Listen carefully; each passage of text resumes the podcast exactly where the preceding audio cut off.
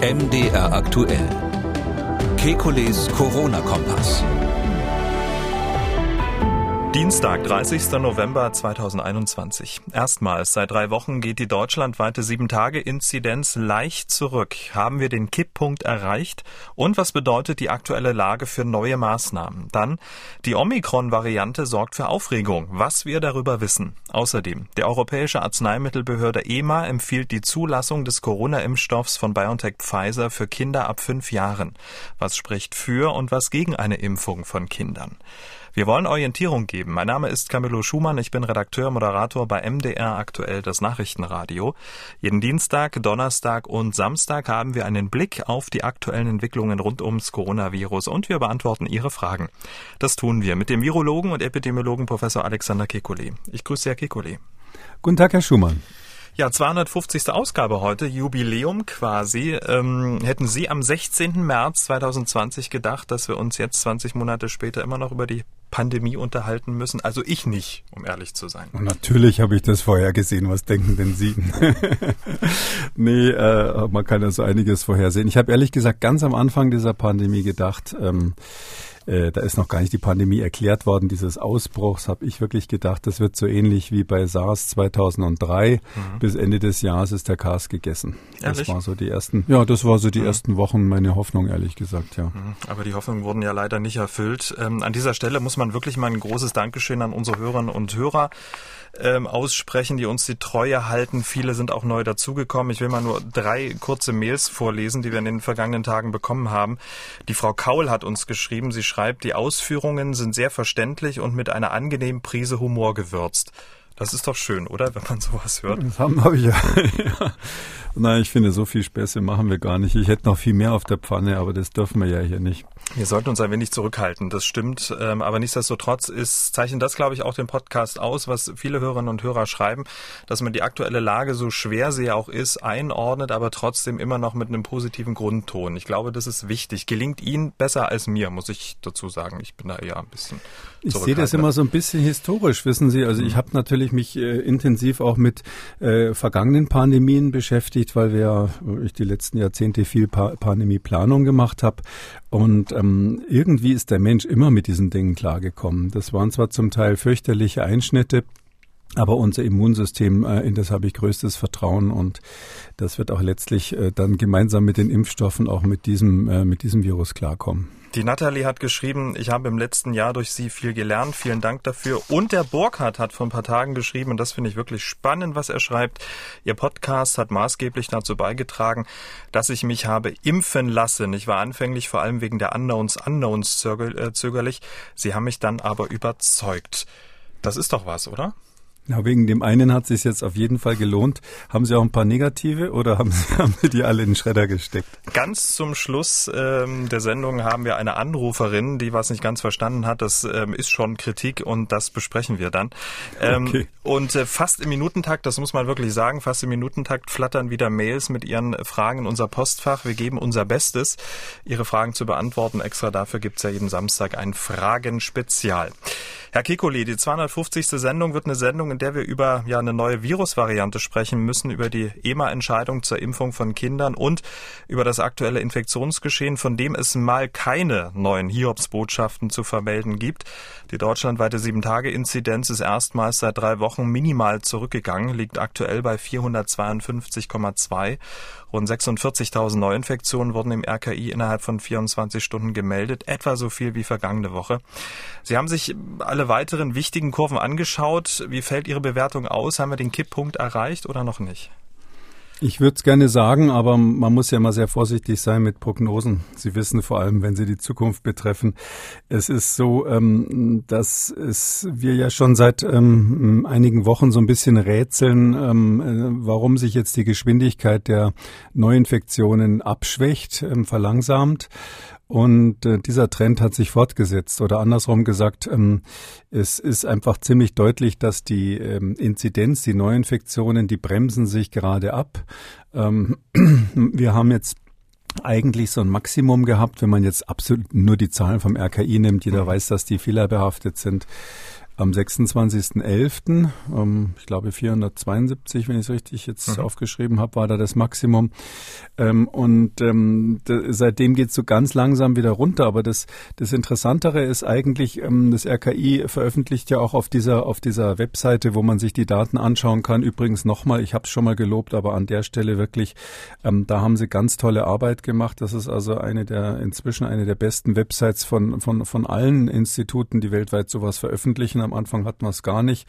Jetzt haben wir es wirklich sehr gut. Und auf dieser Seite kann man ja auch die, ähm, die ähm, Veränderung der Inzidenz sich anschauen, sozusagen, wie sich die Sieben-Tage-Inzidenz von Woche zu Woche ändert. Und da muss man sagen, seit 11.11., .11., ausgerechnet Karnevalsbeginn, ist es stetig rückläufig. Und da schaut man natürlich dann, ähm, wenn man so statistisch sowas anschaut, genauer hin, weil eine stetige Abnahme dieser äh, äh, Zunahme, wenn Sie so wollen, also dass, also dass die, die Veränderung stetig runtergeht, ähm, das, das ist schon ein Hinweis darauf, dass das ein Trend ist, der, der anhalten könnte. Oder andersrum gesagt, ich will jetzt nicht zu optimistisch sein, aber äh, mein, meine Hoffnung, die ich ja schon ein paar Mal geäußert habe, dass die Welle sich irgendwie selbst begrenzt, da die Politik ja nichts tut bisher ähm, und dass wir deshalb an Weihnachten etwas entspannter ähm, auf die Sache sehen, die ist noch nicht aufgegeben. Hm, zumindest gibt es Hinweise. Nach wie vor ähm, der Landkreis äh, mit der höchsten Sieben-Tage-Inzidenz ist der Landkreis Sächsische Schweiz Osterzgebirge 2133.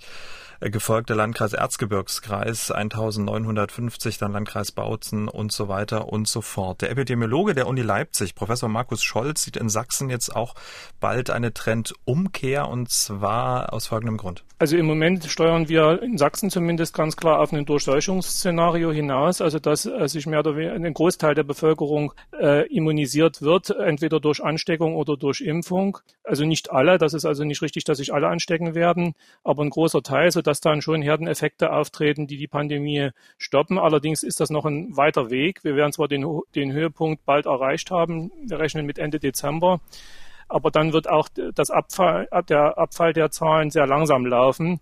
Also der Kollege ähm, ist nicht ganz so optimistisch, äh, vielleicht vor Weihnachten. Er sagt dann eher nach Weihnachten und äh, der Begriff Durchseuchung viel nennt man ja eigentlich oder nimmt man ja gar nicht so gerne in den Mund. Ja, das kann man schon so sagen. Das ist äh, deshalb gefährlich, weil ähm, es ja immer wieder Leute gibt, die sagen, wir brauchen uns nicht impfen, die, die natürliche Durchseuchung sei besser. Aber letztlich ist es so, Herdeneffekte, das hat mir eigentlich gefallen. Er spricht da hier nicht von einer Herdenimmunität, äh, wie das fälschlich ja viele andere machen und äh, vor allem lange auch gemacht haben, sondern von Herdeneffekten. Ähm, die, die sehen wir meines Erachtens jetzt schon, also dass wir jetzt eben bundesweit sehen, dass es da so ein Maximum scheinbar jetzt erreicht sein könnte, sage ich mal, ähm, wäre so ein Herdeneffekt. Ähm, was ich nicht ganz verstehe, ist, das kann ich jetzt natürlich aus der Tonspur nicht ähm, ablesen, wie er das gerechnet hat, weil äh, wenn man die bundesweiten Daten ansieht, dann äh, sieht es schon so aus, als hätten wir so einen Trend, der jetzt bundesweit schon Richtung Abbremsung, also jetzt die nächsten Wochen Richtung Abbremsung geht. Ähm, dass jetzt ausgerechnet Sachsen, was ja eine stärkere äh, Infektionstätigkeit im Moment hat, ähm, dass das dort später sein sollte das Maximum. Er sagte Ende Dezember. Ähm, das ähm, wundert mich jetzt ein bisschen. Ähm, der eine Ausdruck, wir werden damit die Pandemie stoppen, habe ich gerade gehört. Ähm, das ist natürlich wahrscheinlich auch nicht so gemeint gewesen. Also es geht um den Übergang zwischen dieser äh, quasi explosiven pandemischen äh, oder epidemischen, wenn man es auf das lokale Geschehen bezieht, epidemischen ähm, Aktivität zu einem ähm, eingeschwungenen Zustand, wenn ich mal so sagen darf, so ein Steady State und das nennen wir dann eben Endemie. Ich muss aber aber ein bisschen davor warnen. Also wir gucken ja jetzt schon wieder, obwohl ähm, der Bundesgesundheitsminister, der Geschäftsführende, gesagt hat, wir sollen es nicht mehr tun. Wir gucken ständig auf die Inzidenzen. Die Inzidenz ist ja so ein sehr nervöser ähm, Zeiger, wenn ich mal so sagen darf. Ähm, etwas ähm, weniger empfindlich ist im Vergleich dazu ähm, der R-Wert. Und der ist ja jetzt ganz aktuell auch unter eins gesunken. Mhm. Zumindest, wenn man mal diese Prognose sich ansieht. Auch der ist stetig gesunken. Seit 17.11. habe ich nochmal nachgeguckt. Also etwas später, etwa eine Woche später als die Sieben-Tage-Inzidenz hat der sich auch nach unten bewegt. Ähm, aber auch wirklich stetig. Also da gibt es keine Ausreißer, sondern er geht langsam runter. Ähm, von der Berechnung her ist es klar, dass der bisschen nachläuft. Also der R-Wert ist ein relativ äh, noch träger als die Sieben-Tage-Inzidenz. Ähm, Und dann noch träger ist natürlich dann, weil es zeitversetzt ist, dann die Belegung der Krankenhäuser und der Intensivstationen. Ähm, da muss man auch sagen, das steigt zwar noch, aber ist in dem Bereich, wo auch da man nicht den Eindruck hat, dass es, wie die Prognosen von einigen Kollegen jetzt aussahen, so vor einer Woche, äh, so völlig äh, durch die Decke geht, sondern ähm, also wir haben ja im Moment in sieben Tagen eine Zunahme dieser Intensivstationsbelegungen um ungefähr eins, also 0,94, sagt das RKI. Ähm, Nochmal zur Erinnerung, also wir sind jetzt bei einer ITS-Belegung von 5,36 pro 100.000 Einwohner. Das ist also die Zahl mhm. der im Schnitt, im mhm. Bundesschnitt, ja, muss man sagen. Und wenn man sich das anschaut, dass, äh, wenn das jetzt äh, wirklich so wäre, dass wir bei der Inzidenz im Moment gerade so ein Maximum erreichen sollten, wofür einiges spricht, hoffentlich geht es danach nicht noch weiter hoch, ähm, dann äh, hieße das, dass wir noch so zwei Wochen Nachlauf haben bei den Intensivstationen, dann würde das zwischen sieben und acht ungefähr landen. Das wäre also äh, überhaupt nicht mein Vorschlag, dass man das ausprobiert oder ähnliches, aber das würden wir sozusagen bundesweit von der Kapazität irgendwie noch verkraften. Ähm, ähm, so ähnlich sieht es auch bei den Hospitalisierungen aus. Da will ich jetzt nicht die Zahlen runterbeten. Muss ein bisschen aufpassen. Die, äh, da gibt es immer ein Melde, bei den Hospitalisierungen gibt es einen starken Meldeverzug. Also für diejenigen, die sich das auf der Webseite anschauen, die werden vielleicht sagen, ui, die Hospitalisierungen nehmen ja ab äh, seit einer Woche. Das äh, liegt an dem Meldeverzug. Also de, äh, das kann man jetzt im Moment noch nicht sagen. Aber ich würde mal so sagen, wenn man jetzt beim Segeln wäre, würde man sagen, wir, können, wir segeln hart am Wind und wir könnten knapp die Tonne nehmen bei der Wende, ohne ohne auf der falschen Seite vorbeizufahren. Ähm, das hier aber um Leben und Tod geht, äh, würde ich dringend davor warnen, das zu sportlich zu machen, sondern da brauchen wir einen Sicherheitsabstand. Das heißt, wir können hier auf Maßnahmen, die also den Abstand sozusagen zum, zum Disqual zur Disqualifikation oder umgekehrt dann zu einer unkontrollierbaren Überlastung der Intensivstationen ähm, sichern, diese Maßnahmen, die können wir nicht ähm, weglassen. Hm, weil Sie gerade eine Hospitalisierungsinzidenz von 7, 8 in den Mund genommen haben, also zum Vergleich Vergleich. Der, der höch, äh, die höchste sieben Tage Hospitalisierungsinzidenz lag, glaube ich, bei 12 oder 13, nur mal so zum Vergleich. Ne?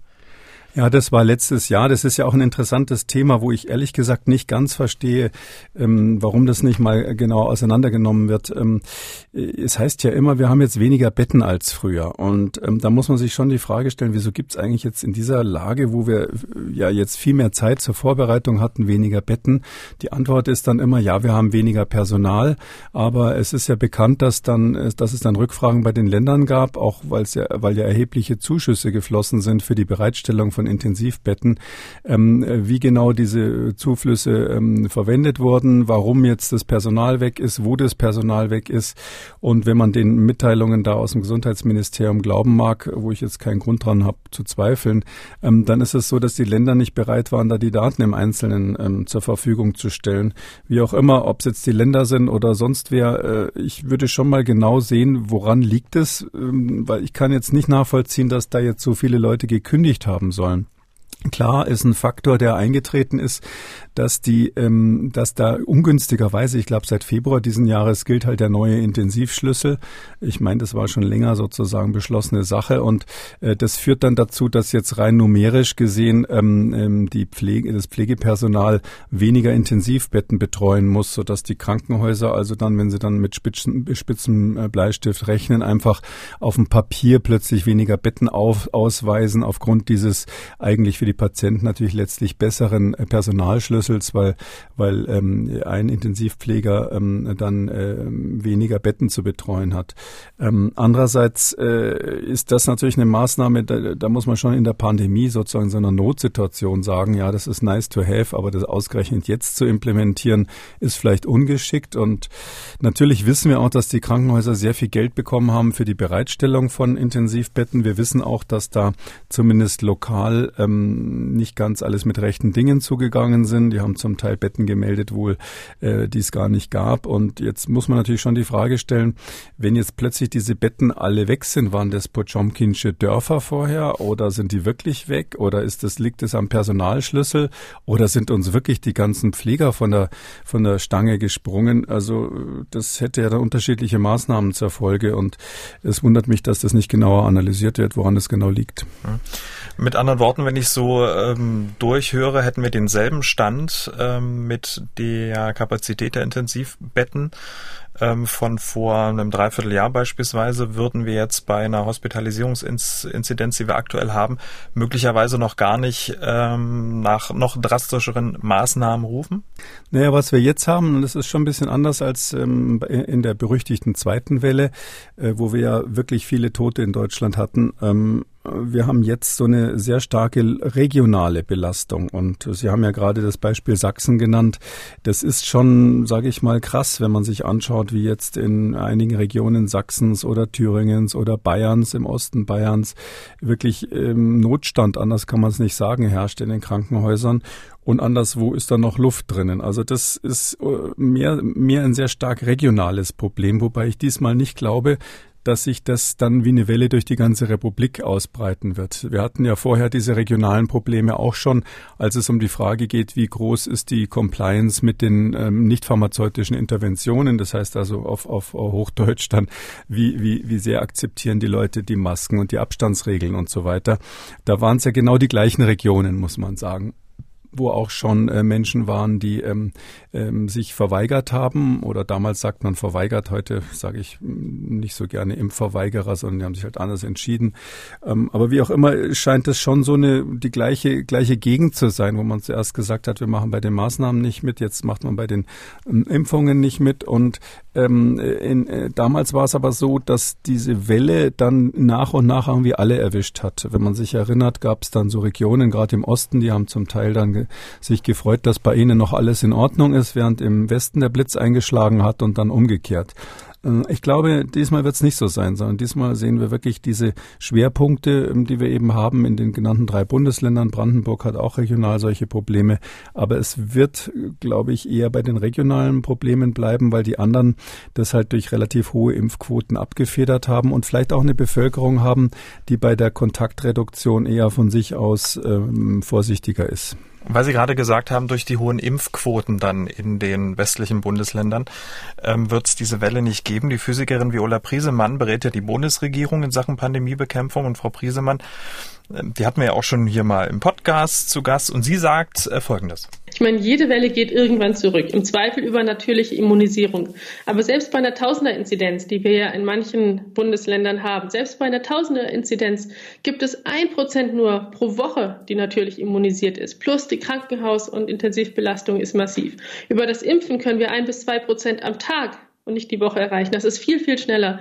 Und insofern würde das extrem helfen, um die Fälle früher zu brechen und auch natürlich, um das Gesundheitssystem zu entlasten. Tja, also Sachsen könnte da noch, ein, noch eine Schippe drauflegen, um quasi vor die Durchseuchung zu kommen?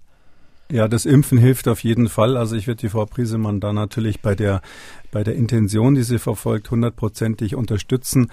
Äh, die Auswertung, ähm, ich kenne diese Überlegungen, ähm, da muss man immer ein bisschen aufpassen, wenn man so einfach so die Zahlen nimmt, die, die das Robert Koch Institut veröffentlicht und das dann in seine Daten eingibt, ist ja immer das Problem bei allen Modellierungen, wo die Daten herkommen. Also ähm, natürlich ist die Dunkelquote bei den Infektionen viel, viel höher als bei den Impfungen. Ich glaube nicht, dass sich Leute heimlich impfen lassen. Und ähm, es gibt natürlich auch noch einen äh, riesen Zahl von Personen, äh, die äh, bereits immunisiert waren oder sind durch, durch natürliche Infektion, gerade in den Regionen, wo man sich nicht so richtig an die Maßnahmen zuerst gehalten hat und jetzt nicht impfen lassen will. Ähm, diese Faktoren einzuschätzen ist extrem schwierig, aber dann aufgrund der sozusagen gemeldeten Zahlen so eine Aussage zu machen, wir sind mit der Impfung schneller als, ähm, als das Virus, ähm, so kann man es ja mal grob sagen. Die Ärzte sind schneller als die Viren da wäre ich ein bisschen vorsichtig. Ähm, aber äh, trotzdem, egal wie das dann akademisch äh, sozusagen zu bewerten ist, ähm, unterm Strich, dass, dass die Frau Priesemann da einen Aufruf zur Impfung macht, ist natürlich richtig. Die Frage ist ja, brauchen wir in so einer Situation wirklich noch strengere Maßnahmen? Das ähm, Infektionsschutzgesetz wurde ja erst verändert und den Ländern wurde ein rechtlich solider Instrumentenkasten an die Hand gegeben, den aber nicht alle Länder voll ausschöpfen. So sieht zumindest Grünenchef ähm, Robert Habeck und verweist auf volle Fußballstadien. Stadien. Nach Aussagen äh, von Habeck hätten die Länder die Möglichkeit gehabt, Spiele vor leeren Rängen stattfinden zu lassen, haben es aber nicht umgesetzt. Beobachten Sie das auch? Ja, also da gibt es natürlich eine ganz massive Diskrepanz. Einerseits, einerseits äh, schwören alle, sie wollen alles tun, damit die Schulen nicht wieder geschlossen werden und zwar mit gutem Grund. Ähm, andererseits äh, machen sie erstens für die Schulen zu wenig, da brauchen wir jetzt nicht nochmal drüber reden, aber äh, zweitens ist dann natürlich ähm, ein bisschen, um, sage ich, mit zweierlei Maß gemessen, wenn dann riesige Fußballspiele stattfinden. Ähm, natürlich eine Veranstaltung im Freien ist mal grundsätzlich sicherer als eine Veranstaltung im geschlossenen Raum. Andererseits, äh, so wie ich die Bilder von den Stadien gesehen habe, ist es ja so, äh, die waren ja sehr vollgepackt. Die Leute saßen wirklich Schulter an Schulter und jeder weiß, dass ein Fußballspiel 15 Minuten Pause hat und man üblicherweise doch ähm, auch während der Halbzeiten da äh, großen Flüssigkeitsbedarf hat und die Flüssigkeit muss dann wieder raus. Also wer irgendwie weiß, wie es da auf den Toiletten draußen zugeht, die natürlich nicht im Freien sind, ähm, kann sich vorstellen, dass da also die 1,5 Meter nicht gewahrt werden und ob die dann alle die Maske aufhaben, wenn sie da alleine sind oder, oder nicht mehr unter Beobachtung, ist auch die Frage. Drum ist natürlich schon so, dass so ein Fußballspiel potenziell ähm, Infektionsgefahr darstellt bei dieser irrsinnigen Dimension, anders als wenn ein paar Leute im Freien spazieren gehen. Ähm, und ähm, natürlich auch vom Signal her, ja. Also ich glaube schon, dass äh, wir reden hier so ernst über die Pandemie und die Frau Priesemann natürlich beschäftigt sich ja auch äh, von Anfang an sehr intensiv damit. Da verliert man dann so ein bisschen den Blick dafür, wie vielleicht andere Menschen das sehen, die irgendwie die Nachricht jetzt einfach verinnerlicht haben, die Pandemie ist vorbei, ich bin geimpft und jetzt ist Schluss mit, mit, mit äh, Ärgern über, über dieses Virus. Ähm, da ist es ein falsches Signal, so solche Spiele stattfinden zu lassen. Tja, wenn die Bundesländer trotz Maßnahmen ähm, auch nicht einheitlich agieren und äh, auf möglicherweise die ja, notwendige äh, beziehungsweise auf die sich zuspitzende Infektionslage im Land nicht adäquat reagieren, muss möglicherweise dann wieder eine Entscheidung aus Berlin kommen. Heute Nachmittag gibt es eine Telefonschalte zwischen den Ländern, der Kanzlerin und dem baldigen Kanzler Olaf Scholz. Die Schalte ist deshalb heute Nachmittag, weil das Urteil des Bundesverfassungsgerichts zur Bundesnotbremse abgewartet werden sollte. Ähm, da gab es ja nun mehrere Verfassungsbeschwerden und dieses Urteil ist nun raus. Es lautet, die Kontakt- und Ausgangsbeschränkungen der Bundesregierung vom Frühjahr dieses Jahres wurden als verhältnismäßig bewertet. Auch die Schulschließungen waren rechtens. Die Beschwerden gegen die Bundesnotbremse wurden zurückgewiesen. Aber das heißt jetzt nicht, dass eine neue Bundesnotbremse einfach wieder so ähm, äh, in Kraft treten kann oder beschlossen werden kann. So zumindest schätzt das Frank Bräutigam aus der ARD Rechtsredaktion ein. Ganz wichtig ist für künftige und jetzige Maßnahmen, dass man alle mit der aktuellen Lage begründen muss. Diese Entscheidungen heute beziehen sich aufs Frühjahr ähm, 2021. Und wenn man jetzt zum Beispiel die Politik den Plan hätte, wieder Ausgangsbeschränkungen oder sogar Schulschließungen zu beschließen, dann müsste man sehr genau begründen, warum so eine äußerste Gefahrenlage auch jetzt da ist, trotz des hohen Impfstatus. Aber natürlich sind die Kliniken voll und da müsste man dann Gründe auf den Tisch legen. Kurz nachgefragt, ohne jetzt in, zu sehr ins Detail gehen zu wollen, ähm, wäre denn so eine, so eine so eine Gefahrenlage, so eine ähnliche Gefahrenlage ähm, wie bei der Bundesnotbremse aktuell gegeben? Man muss wirklich im Einzelnen das begründen. Ich hatte jetzt gerade, als Sie gesagt haben, jetzt kommt der O-Ton von Herrn Bräutigam, habe ich jetzt gerade schon ähm, einen Schrecken bekommen, weil ich habe echt versucht, vor diesem, vor der Aufnahme dieses Podcasts dieses Urteil zu, äh, zu lesen und zu verstehen und habe es dann ehrlich gesagt aufgegeben, weil das sehr, sehr detailliert ist und wir werden es wohl am Donnerstag genauer besprechen. Und jetzt habe ich gerade gedacht, Mensch, der Bräutigam hat das alles durchgelesen in der kurzen Zeit. Ähm, aber das, was er da gesagt hat, war schon vorher klar. Also ähm, äh, es war vorher natürlich klar, dass immer ähm, ein Gesetzgeber anhand der aktuellen Maßnahme seine Maßnahmen, ähm, äh, anhand der aktuellen Lage seine Maßnahmen ähm, ähm, treffen muss und dass da die Grundrechte abgewogen werden müssen. Ähm, das, was ein Jahr vorher stand war oder ein paar Jahr, Monate später, ist, kann natürlich nicht Basis der Gesetzgebung sein. Und ähm, das äh, steht nicht explizit in dem Urteil drinnen, aber das ist sowieso klar gewesen. Ne? Nee, was in dem Urteil schon drinnen steht und das ist schon ganz erstaunlich, ist das eine äh, fand ich doch erstaunlich, ähm, dass man der Bundesregierung sozusagen sehr viel Freiheit gibt bei der Feststellung der wissenschaftlich erforderlichen Dinge, weil das ist ja der Punkt, wo eigentlich immer gestritten wurde, äh, sage ich auch ganz offen zwischen RKI und mir, mal in die eine Richtung, mal in die andere Richtung, aber auch andere Fachleute hatten unterschiedliche Vorstellungen. Und da ist das äh, Bundesverfassungsgericht gar nicht reingegangen, sondern die haben einfach gesagt, aus Sicht des Gesetzgebers war das damals ähm, fachlich angezeigt, zum zum Beispiel, das eine Beispiel hat mich gewundert, dass die das quasi durchgewunken haben, ähm, die nächtlichen Ausgangssperren. Da haben ja einzelne Verwaltungsgerichte schon gesagt, dass das ähm, nicht unbedingt ähm, in Ordnung ist, die Leute von 22 Uhr bis 5 Uhr morgens zu Hause zu halten, in der Gener äh, generell pro Landkreis ähm, ähm, auf Basis irgendwelcher Inzidenzen. Das war in dem Fall, wenn die Inzidenz über 100 gegangen ist.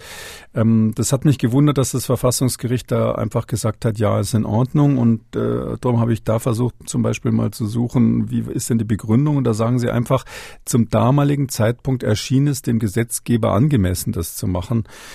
Puh, das wird noch eine längere Diskussion geben. Es ist ja bekannt, dass einige Parteien das ähm, nicht so gesehen haben, dass diese Ausgangssperre ähm, so in dieser generellen automatischen, mechanistischen Form in Ordnung ist. Und der Herr Habert, der neue Präsident ähm, wird da sicherlich ähm, noch ein bisschen erklären müssen, äh, wie, wie das genau gemeint ist, weil ich finde, wenn man so eine Situation hat, und da müssen wir am Donnerstag eben nochmal im Detail drüber reden, aber wenn man so eine Situation hat, wo ich hier ja äh, doch in ungewöhnlicher Weise der Gesetzgeber sehr weit ins Detail gegangen ist. Also er hat ja diesen Automatismus eingebaut. Äh, 100 heißt, ihr müsst das und das machen. Da hat er ja letztlich die Exekutive aus äh, umgangen an der Stelle und äh, die Frage der Gewaltenteilung ist lange diskutiert worden. Aber wenn er das macht, ähm, weil ist das natürlich immer ein Problem, weil das nicht justiziabel ist. Ja, also wenn wenn, wenn, irgendwo lokal die Exekutive was anordnet, das Gesundheitsamt oder irgendein Ministerium, dann kann man das ja immer gerichtlich überprüfen lassen. Aber wenn es so im Gesetz steht, dann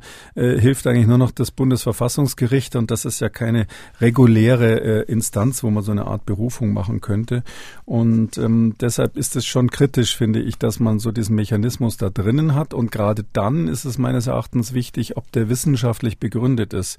Und das hat das Verfassungsgericht komplett außen vor gelassen. Die haben einfach gesagt, es kommt auf die subjektive Brille ähm, der, ähm, der, äh, der Gesetzgeber an. Oder andersrum gesagt, wenn das Robert-Koch-Institut sagt, wir brauchen das, dann darf das, ähm, darf das Parlament das beschließen. Also interessanter mhm. Punkt. Also jedenfalls, das werden wir noch besprechen, aber unterm Strich, ja, brauchen wir generell jetzt eine neue Notbremse. Ich glaube, wir brauchen im Instrumentenkasten, das haben ja auch schon viele andere gesagt, wir brauchen natürlich das Instrument, äh, Kontaktbeschränkungen zu machen. Äh, von diesen ganzen Kontaktbeschränkungen, die sinnloseste ist einfach, Leute nachts einzusperren oder äh, ihnen das Spazierengehen zu verbieten oder ähnliches. Aber äh, bei der Frage, die ja auch äh, vom Verfassungsgericht jetzt ähm, bejaht wurde, ob man ähm, Kontaktbeschränkungen in der Weise machen darf, dass sich nur noch bestimmte Personen von Haushalt zu Haushalt treffen. Also da gab es ja mal die Regel, nur noch eine Person pro Haushalt, Kinder nicht mitgerechnet ab Inzidenz von 100. Äh, wahrscheinlich werden wir so eine Art von Instrument weiterhin brauchen und es wird mich nicht wundern, wenn, wenn das sozusagen ähm, äh, zumindest den Ländern zur Verfügung gestellt wird als Ergebnis der heutigen Beratung. Okay, da können wir ja nicht ähm, vorausgreifen, weil wir wissen nicht, ähm, wie die Beschlüsse fallen werden. Zur Aufzeichnung des Podcasts hat diese Beratung noch nicht angefangen. Was wir aber wissen, dass im Vorfeld dieser Beratung Grünchef Robert Habeck etwas vorgeschlagen hat, ähm, was man demnächst jetzt einführen sollte. Wir hören mal kurz rein. Ich halte es für richtig, wenn die Weihnachtsferien in den Ländern, wo die Inzidenzen sehr hoch sind, vorgezogen werden. Das können die Länder unterschiedlich machen. Baden-Württemberg, und das halte ich für eine sehr kluge Idee, wird die letzte Woche vor den Schulferien zum Impfen der Kinder nutzen, jedenfalls das Angebot bereitstellen. Natürlich sollten auch Betreuungsangebote möglich sein, aber dass man die Schulferien verlängert, wird sicherlich in vielen Ländern immer mehr beschlossen werden, etwas abhängig von der Infektionslage. Das ist dann nicht eine verordnete Schließung, aber hätte den gleichen Effekt. Also Weihnachtsferien vorziehen, gegebenenfalls verlängern, würden sich dem anschließen? Ja, das kommt einfach auf die Situation an. Das ist eine Ultima Ratio. Ich glaube, Herr Habeck hat es mit den ganzen Einschränkungen, die er dann hinten dazu gesagt hat, schon richtig formuliert. Ähm, die Länder sollen das je nach Infektionslage dann individuell beschließen. Das ist ja gerade der Unterschied zu dem vorherigen äh, äh Gesetz, was vom Verfassungsgericht jetzt geprüft wurde, ähm, dass es kein Automatismus ist.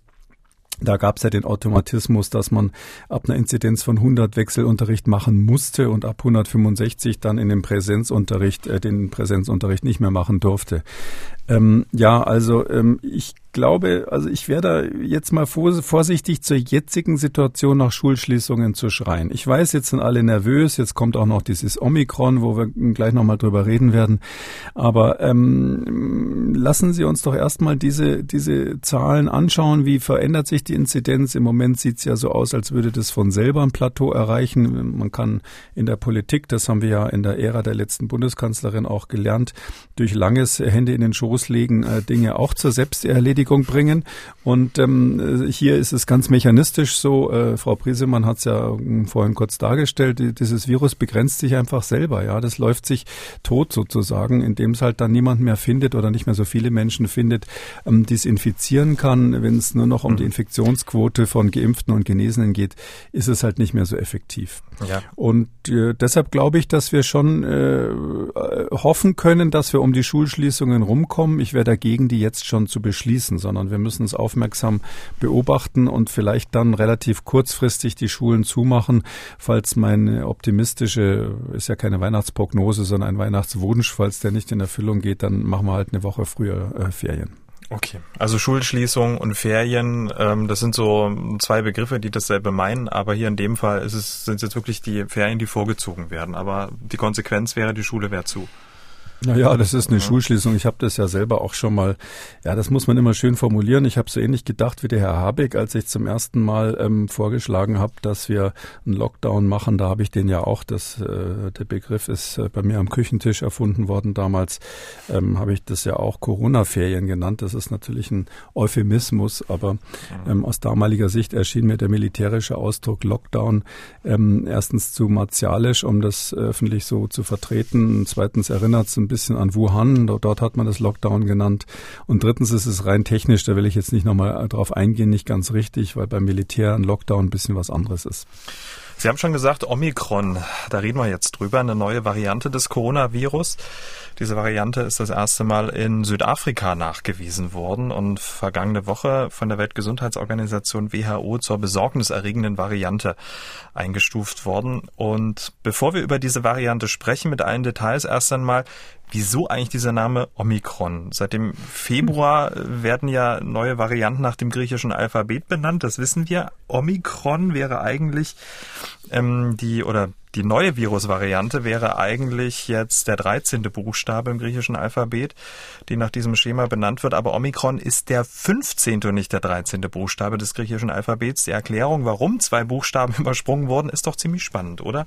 Mit der Umstellung, ja. also ganz kurz, mit der Umstellung wollte man ja eigentlich die Stigmatisierung äh, bestimmter Regionen und Länder ähm, aufheben. Und ähm, das Gleiche wollte man ja jetzt auch wieder, ne? wenn ich das richtig verstanden habe. ja.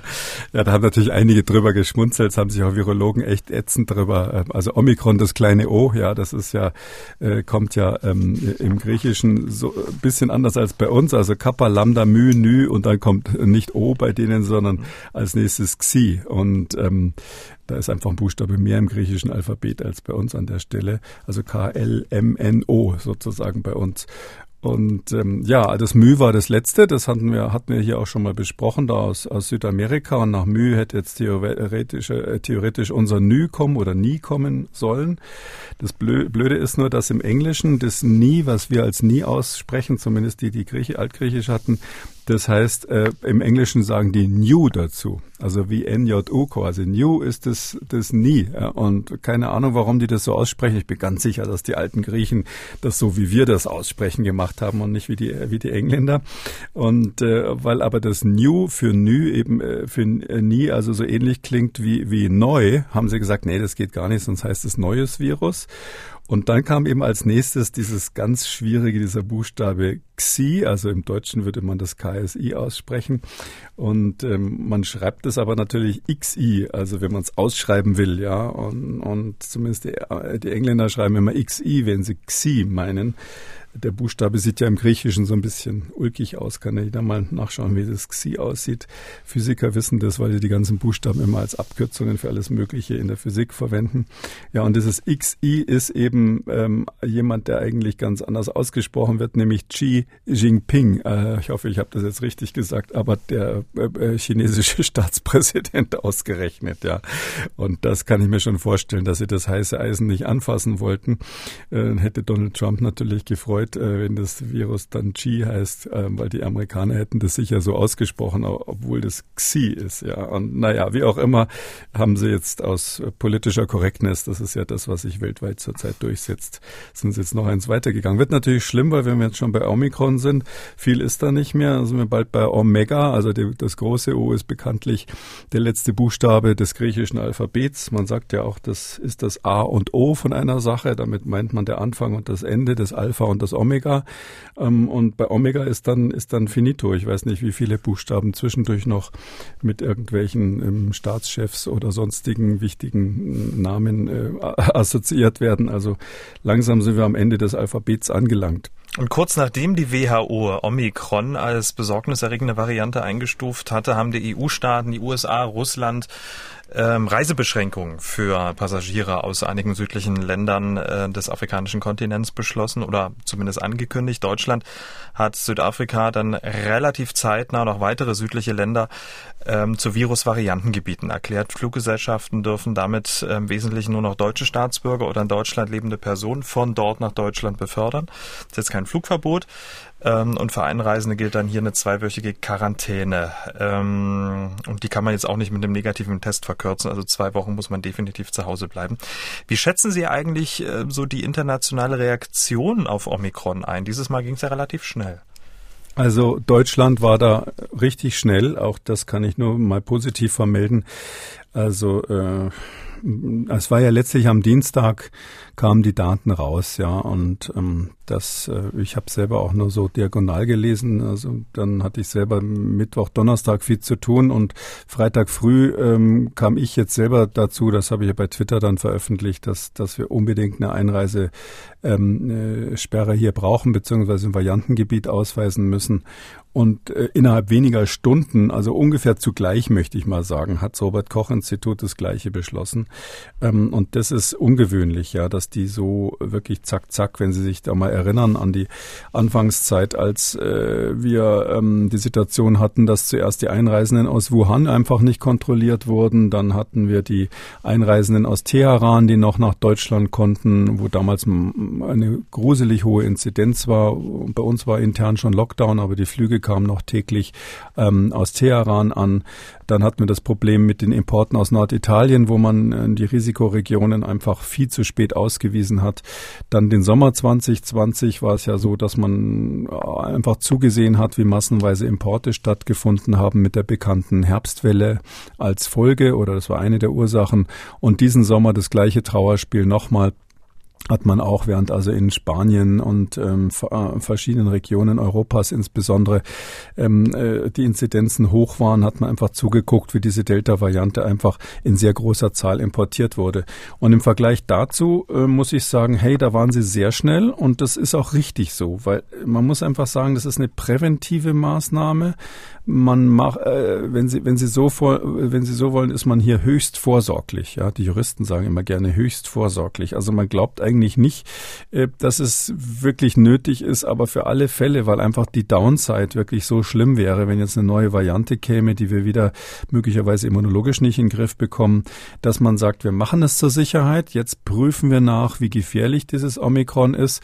Und wenn wir das überprüft haben, hoffen wir alle, also zumindest die Fachleute, mit denen ich äh, unmittelbar zu tun habe, sehen das so, Äh, wir prüfen, wir, wir hoffen dann alle, dass das wieder Entwarnung gegeben werden kann das hat man vielleicht, wenn Sie nach der weltweiten Reaktion fragen, nicht ganz so konsequent gemacht, sondern dann schon sehr laut die Alarmglocke geläutet, sodass so ein, zwei Schritte zurückgehen und sagen, na ja, wir haben ja nur mal zur Sicherheit und jetzt machen wir die Grenzen wieder auf.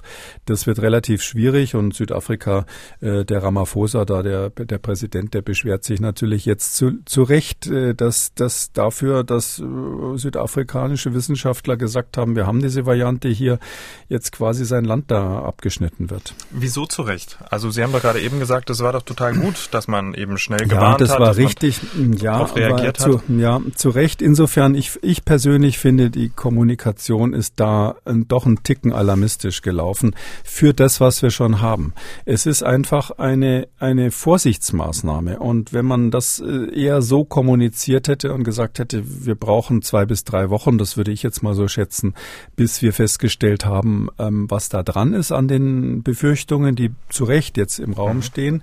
Ähm, und dann werden wir das überprüfen und ähm, dann, dann hätte das, glaube ich, eine ganz andere Wirkung gehabt. Aber jetzt, da, jetzt wird ja schon gesagt, wegen äh, Omikron ähm, muss ein weiterer Booster her. Wegen Omikron müssen weitere Restriktionen in verschiedenen Ländern her. In Deutschland wird es ja auch diskutiert. Ich weiß jetzt nicht, ob Herr Habeck das vorher nochmal gebraucht hat, das Argument, aber viele Politiker, die sowieso schon irgendwas durchsetzen wollten. Und die sagen halt, so wie sie früher dann gesagt haben, wegen Delta, sagen sie jetzt wegen Omikron.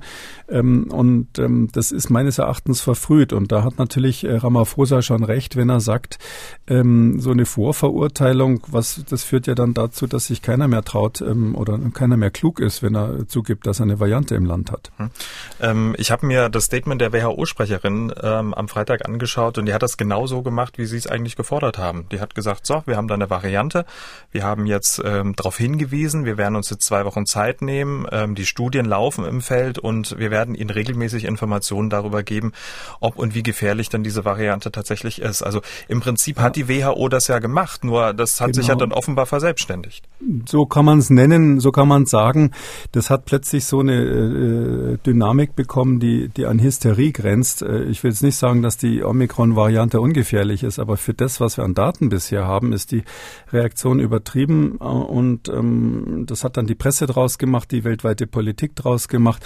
Man muss natürlich immer sehen, da sind ja viele Politiker dabei, die, die stehen schon lange mit dem Rücken zur Wand, weil sie irgendwie nicht richtig reagiert haben. Ja, einschließlich Deutschland, wo ja sehr viel Kritik gerade ähm, mal wieder an der Politik herrscht und auch anderswo. Und hier wollten halt jetzt viele zeigen, dass sie hier jetzt mal äh, ganz toll reagieren können. Ähm, ich weiß noch nicht, ob das das, wir wissen noch nicht, so muss ich sagen, ob das das richtige Exempel dafür ist. Und die WHO, die Sie gerade genannt haben, die hat ja jetzt gerade am Montag, gestern hat die nochmal nachgezogen und von einer, von einem sehr hohen Risiko gesprochen, dass diese Variante ähm, sich ähm, weltweit verbreiten würde und ein Problem machen würde. Also die hat auch die WHO selber hat von dieser, wie ich fand, richtigen ähm, erstmal abgewogenen Einschätzung ähm, nochmal eins draufgelegt. Mhm. Aber die Reisebeschränkungen waren richtig, wenn ich sie verstanden, wenn, wenn ich sie richtig verstanden habe. Ja, das können sie nicht anders machen, ja, weil das ist ja, Sie sehen, wir sehen diese Variante. Vielleicht können wir nachher auch über, über ein paar Besonderheiten von denen noch, von der nochmal sprechen. Die hat eben ein paar Besonderheiten, die man mit Sorgnis sieht. Das ist so ähnlich, wenn Sie mit Ihren Kindern im Wald spazieren gehen und die Kinder finden etwas, was aussieht wie eine Schlange, ja. Also selbst wenn es Deutschland ist, gehen Sie wahrscheinlich davon aus, dass es eine Ringelnatter oder eine Blindschleiche ist. Ich weiß gar nicht, ob Blindschleichen Schlangen sind, technisch gesehen, aber jedenfalls so ein ungefährliches Viech. Es könnte auch eine Kreuzotter sein. Ähm, aber sie, äh, man fasst ja sowas erstmal nicht an, sondern sagt, nee, erstmal zurück und dann schaut man erstmal, was ist es? Ist es was Gefährliches? Vielleicht ist es nur ein Stock, der im Wasser getrieben hat. Ähm, da die Schlangen ja fast ausgestorben sind, war, war es wahrscheinlich ein Stock in Deutschland. Aber so diese grundsätzliche Vorsicht, ja, dass man einfach erstmal äh, nicht auf die heiße Herdplatte, nicht auf die Herdplatte fasst, wenn man nicht weiß, ob sie heiß ist. Ähm, das gilt hier natürlich umso mehr, weil die, äh, die Probleme mit einer 14-Tage-Schließung, die umsonst war, äh, das finde ich, kann man notfalls mit einer finanziellen Kompensation für Südafrika und die anderen betroffenen Staaten lösen. Und aber wenn das Virus dann sich explosionsartig in, in Ländern äh, verbreitet, die möglicherweise keinen gut wirksamen Impfstoff dagegen haben und äh, keinen äh, gut wirksamen äh, natürlichen Immunschutz haben, ähm, das wäre natürlich eine Katastrophe und deshalb muss man hier vorsorglich agieren. Blindschleiche ist übrigens eine Echsenart.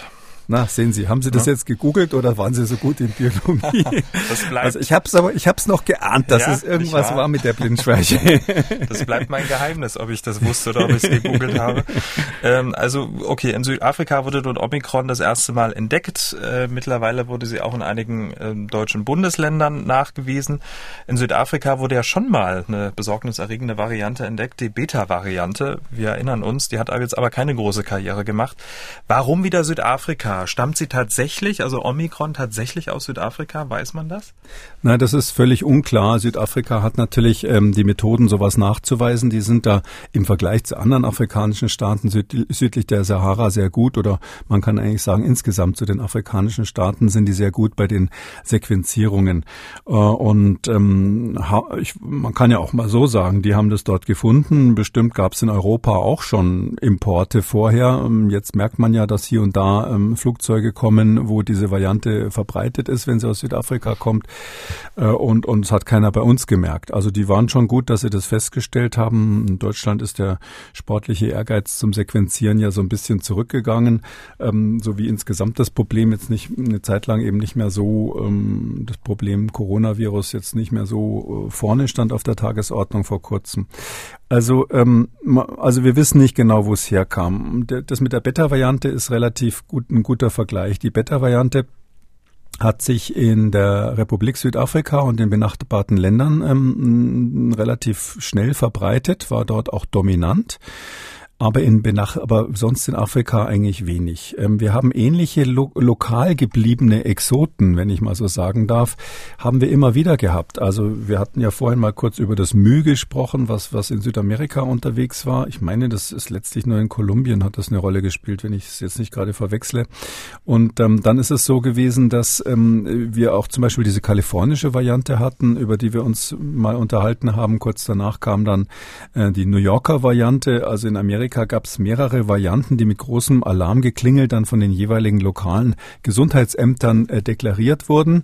Die waren natürlich keine Variants of Concern im engeren Sinne, aber äh, da hat man auch äh, Bedenken gehabt, die könnten sich ausbreiten ähm, und die könnten möglicherweise das Immunsystem überlisten und es kam nicht dazu.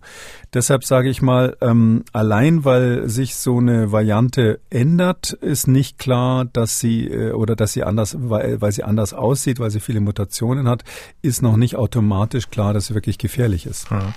Ähm, und das ist ja genau der Punkt. Also welche Besonderheiten hat Omikron zu vorangegangenen Varianten festzustellen ist? Sie haben es gerade gesagt, Omikron hat mehr Mutationen im Spike-Protein als die anderen Varianten, so um die 30. Ähm, die bei uns vorherrschende Delta-Variante hat nur 10. Ja, was sagt das aus? Ähm, ja, also das Spike-Protein interessiert uns aus mehreren Gründen besonders. Erstens, weil wir wissen, dass mit diesem Spike, also diesen Stacheln, die außen an den Viren dran sind, dass damit das Virus ja andockt an der Zielzelle. Ähm, und ähm, je besser es andocken kann, also bei uns an den hauptsächlich an den Schleimhäuten der Atemwege, ähm, desto weniger Virusdosis ist für eine Infektion notwendig. Und das heißt dann, es wäre dann stärker infektiös, wenn es besser an diesen sogenannten ACE2-Rezeptoren Rezeptor da andockt, der quasi das, das natürliche Ziel ist, wo das Virus in die Zelle reinkommt. Ähm, das ist eine kleine Region, die also diese Rezeptorbindungsregion ist und da sind tatsächlich auch mehrere Mutationen in dieser Rezeptorbindungsregion. Und der andere Grund ist aber, der fast noch wichtiger ist, nicht nur die höhere Infektiosität, die uns da eine Rolle spielt, die, die muss nicht unbedingt mit dem S-Protein zusammenhängen, aber kann damit zusammenhängen. Um, äh, und das andere ist eben die Frage, wie, wie gut schützen quasi unsere Impfstoffe und wie gut ist man geschützt, wenn man schon mit einem anderen Virus, jetzt mit Delta mhm. oder einem anderen infiziert war. Und da ist es insbesondere bei den Impfstoffen ja so, ähm, das ist, glaube ich, inzwischen bekannt, dass die, die wir haben, diese RNA-Impfstoffe, die, ähm, äh, die sorgen dafür, dass das Immunsystem abgerichtet wird, wenn Sie so wollen, auf, genau auf dieses S-Protein. Und es hat sich ja sowieso schon erheblich verändert seit Wuhan und die Impfstoffe haben quasi den Wuhan-Prototypen genommen und präsentieren den dem Immunsystem, so dass wir bei Delta schon das Problem haben, dass nicht mehr so gut erkannt wird mit der Folge, dass es Durchbrüche gibt. Äh, die Befürchtung ist jetzt, dass dieses äh, Omikron, ähm, das also um die 32 ähm, veränderte Aminosäuren, also einzelne Bausteine in diesem in diesem S-Gen hat, in diesem Spike-Gen hat, in diesem Spike-Protein hat, ähm, dass das möglicherweise von äh, Antikörpern, die wir gebildet haben nach der Impfung oder die wir gebildet haben nach einer Infektion mit einem anderen Typen, eben dann nicht mehr so gut erkannt wird. Also das, das ist so die Befürchtung, die da, die an der Stelle im Raum steht. Und rein anhand der Mutationen kann man das vermuten. 32 ist so ein, ist so ein Mittelwert. Das muss man sich so vorstellen. Es gibt ähm, ganz viele, äh, also jedes Virus ist bisschen anders. Die unterscheiden sich voneinander viel stärker als höhere Lebewesen. Also das wäre so, als wenn, als wenn es Menschen mit zwei Armen, drei Armen oder fünf Armen gäbe. So, so stark unterscheiden sich die Viren, ähm, die aber alle irgendwie mehr oder minder infektionsfähig sind. Und ähm, deshalb ist auch die Zahl der Veränderungen dieser Mutationen, je nachdem, welches Isolat man nimmt, von welchem Patienten man das Virus hat, immer ein bisschen anders. Aber der Mittelwert ist in der Tat so, dass es hier über 30 ist und, und bei dem ursprünglichen, äh, bei dem ursprünglichen Virus im Bereich von 8 bis 10 lag, also bei der Delta-Variante. Mhm. Delta-Variante, Sie haben es gesagt, 10, dann äh, Omikron so um die 30. Äh, was sagen diese Zahlen so eigentlich aus? Man braucht doch eine Basiszahl, um zu verstehen, ob das jetzt viel viel oder wenig ist. Also äh, steigt die Wahrscheinlichkeit, ähm, dass ähm, das Virus noch besser andocken kann. Also wie viele Stellen gibt es eigentlich auf diesem Spike-Protein? Na, insgesamt hat es 1273, habe ich jetzt extra nochmal nachgeschaut, Aminosäuren. Mhm. Ähm, äh, und ähm, ähm, die, äh, davon ist die Hälfte, ungefähr die Hälfte in dem S1 und die andere Hälfte in dem S2. Aber äh, wenn man, könnte man jetzt sagen, ja, nur 32 sind ähm, verändert gegenüber den ursprünglichen Typen. Also das muss man ein bisschen ins, also erstens ist so, die Veränderungen sind an bestimmten Stellen. Wir sehen da mehrere Veränderungen, die wir kennen vom Delta. Ähm, und zwar in der Weise, dass wir ähm, schon wissen, das Delta kann durch bestimmte, hat durch bestimmte Mutationen sich dem, dem Immunsystem entzogen.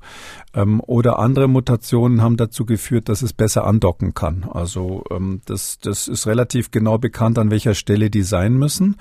Und das Interessante ist, dass wir jetzt bei diesem Omikron nicht die gleiche Mutation finden, aber an der gleichen Stelle eine ähnliche, die zu so einer ähnlichen Veränderung des Proteins führt. Und davon dann eben insgesamt viel mehr. Ähm, so dass jetzt die Frage ist, was sagt uns das eigentlich? Ähm, die die eine Befürchtung bezüglich der Infektionsgeschwindigkeit, da kann man sagen, das Delta ist schon sehr weit ausentwickelt. Das ist ja schon, äh, hat so ein, so Reproduktionsfaktor von fünf ungefähr verglichen mit dem Reproduktionsfaktor von zwei, äh, der bei der ursprünglichen Wuhan-Variante war. Also das ist schon deutlich ansteckender. Äh, R0 würde man das dann in dem Fall nennen, also die, die Reproduktionsgeschwindigkeit ohne äußere Maßnahmen.